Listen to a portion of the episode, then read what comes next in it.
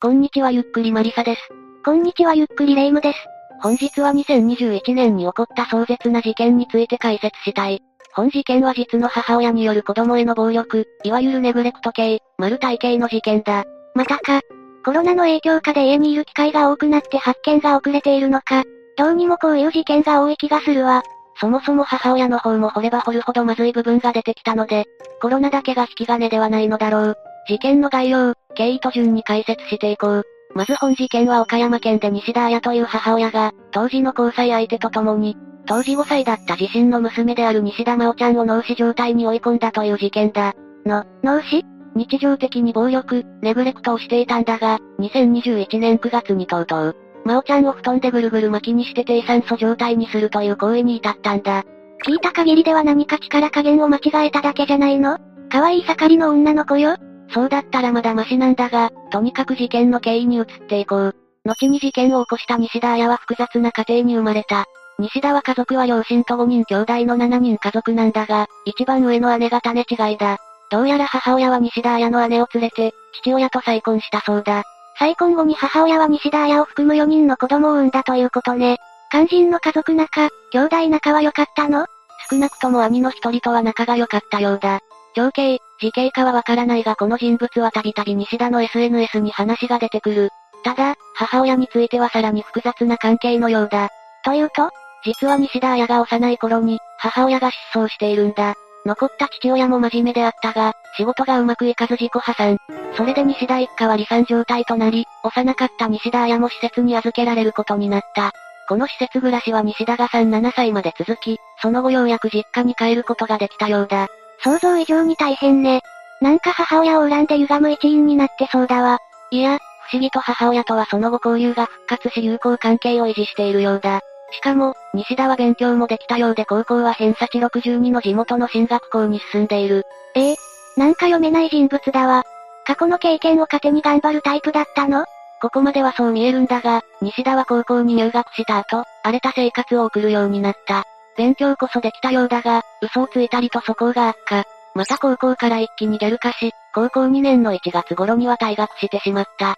せっかくいい高校に入学したのに、ここから立て直せるの？いや、高校を中退した西田は、19歳から結婚をせずに妊娠出産を繰り返した。それも2009年の長男を皮切りに、次男、長女と毎年一人ずつ3人を産んだんだ。シングルマザーってやつね。さほど珍しくはないけれど、母親としてはどうだったの？明確に暴力などは振るっていないが、西田の子供への対応はどこかずれていた。例えば西田は2013年に犬を飼っていたんだが、まだ幼い子供をその犬と同じ檻に入れ、大泣きしている子供の写真を SNS にアップしたりしていた。しつけが不十分な犬と赤ちゃんはマジで事故が起こるわよ。もしかしてこの悲惨な目に遭っているのが西田真央ちゃん？いや、西田真央ちゃんは、西田彩が年子を3人産んだ後、少し経った2015年に生まれている。ちなみに真央ちゃんだけは父親が違うようだ。ただ西田は妊娠中の真央ちゃんのエコー写真を SNS に載せるなど、生まれてくることを表面上は楽しみにしていたようだ。まあ、そのポーズ云々はともかく、この父親が事件の交際相手なの？というわけでもないようだ。実際、西田は2014年頃には、SNS の別赤に彼氏、おそらくだが、真央ちゃんの父と思われる男性との写真をアップしていたが、このアカウントはすぐに使われなくなっている。結婚願望こそあったようだが、結局別れたと見るのが良さそうだ。あ、結婚願望はあったのね。結婚したいというかもはや誰かに頼らないと生きていくのも難しい状況でもあった。え？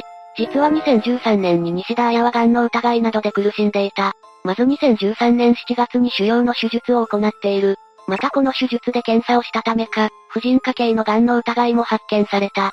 その後の SNS などを見る限りこちらは陰性であったようだが、3人もの未就学児を抱えた状態でこれだ。西田は生活保護を受けて生活せざるを得なかった。こういう状況で捕まえた男も結局別れちゃってるし、西田にとってはうまくいかないわね。で、このような状況下で巡り合ったのが船橋誠二という男だった。二人は2019年2月頃から交際していたんだが、この二人の交際は真っ当ではなかった。というのも船橋誠二は既婚者で、本妻の家と西田彩の家を行ったり来たりする二重生活を送っていたんだ。妻と小学生になる子供が岡山市内の本宅に住んでおり、そこから週に3回ほど西田宅に通う不倫関係であったようだ。いやいや、この時点でまともな男じゃないでしょ。船橋誠二は岡山生まれで、両親は幼い頃に離婚し、シングルマザーの母親に育てられたそうだ。また当時38歳で内装工として働いているものの、女性関係にはかなり奔放だった。船橋は子供が3人いるんだが、実は中学3年生の頃に、陸上部の先輩だった女性を妊娠させている。幸いこの女性に対しては責任を取ったようで、船橋は高校に進学卒業してからに、3年後に結婚したそうだ。でも不倫ということは夫婦関係は冷め切っていたの？船橋の妻は夫の不倫に気がついて、辞めるように言い続けていたようだ。妻曰く船橋は家庭的にも、仕事的にも何も問題ない男だそうだ。ええ？不倫って人生に大ダメージ食らうレベルだと思うし、人間性も疑われるわよ。ああ、想像通り船橋には他にも問題があり、それを西田真央ちゃんにぶつけ出した。内容は割愛するが、鼻に指を突っ込む、髪を掴む、顔を殴るなどの直接的な暴力。全裸にして鍋に長時間立たせる、全裸の上半身に霧吹きで液体をかけて扇風機で風を当て続ける、全裸で墓地に連れて行って叱責させるといった屈辱を伴うもの。さらに食事を与えない、また食べさせても自分で嘔吐させるといった食事制限なども行っていたようだ。どれも危険だわ。本当に船橋はとんでもない男ね。船橋だけでなく、これは西田も危機として行っていた節がある。これは彼らが暴行する前には、次のようなセリフを言っていたことからもわかる。愉快なミッションがやってきた。今日も楽しい時間が始まるよ。子供たちにこんなことをしていたの？一番上の子はもう中学生だし、先生が気がつくんじゃないの？?4 人の子供のうち、西田に辛く当たられていたのはまあ愛ちゃんだけだ。その理由を船橋は懐かなかったからだと後に話している。ただむしろ、他の3人の子供は小学校高学年中学生になる年齢で、下手なことをすれば外にバレると思ったのかもしれない。いや、このご時世未就学児であってもすぐに通報されるわ。船橋と西田の暴力は2019年から長期にわたって行われており、当然児童相談所も状況を把握していた。なんでも一番初めの通報は2019年4月で、明確に母親の知人男性から暴力があったというものだった。また近隣住人も同様に通報をしており、2019年の7月には児童相談所はネグレクトがあると判断を下した。それで1年後の2020年9月には、真央ちゃんを墓地に連れて行くという出来事への通報を契機に、児童相談所は親元から真央ちゃんを引き離し、2週間の保護を行ったんだ。改善された？いや、改善はされなかった。そして決定的な事件が2021年9月25日に起こる。西田真央ちゃんはその日、布団でぐるぐる巻きにされた。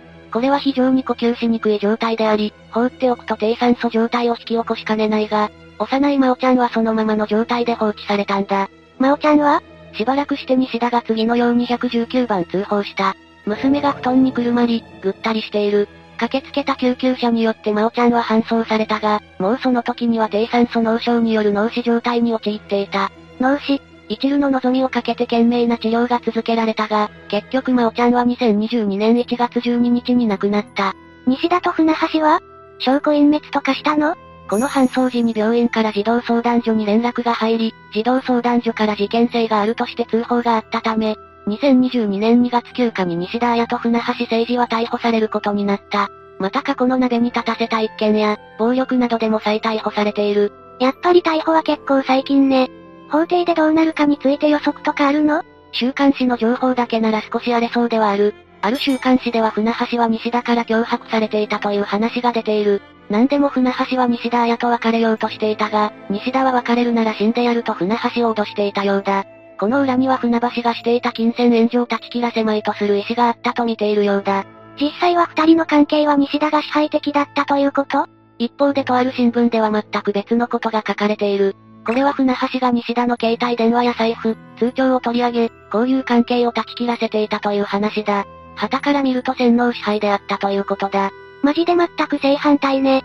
最終的な裁判の行く末はまだだが、一応二人とも自分のやったことは認めているので、このあたりの心眼が重要になりそうではある。一旦事件としては異常だ。不倫、暴行、ネグレクトととんでもない交際相手ね。西田の方も真央ちゃんの修学の準備をしていなかったり、他のことさをつけていた節がある。こういった複雑な背景から事件が起こった岡山では、自走の報告書をベースに再発防止策に取り組んでいるようだ。通報して把握してこれだから対応できるの？いたちごっこかもしれないが、一つずつケースから学んでいくしかないのだろう。最後になりますが被害に遭われた方に哀悼の意を表します。最後までご視聴ありがとうございました。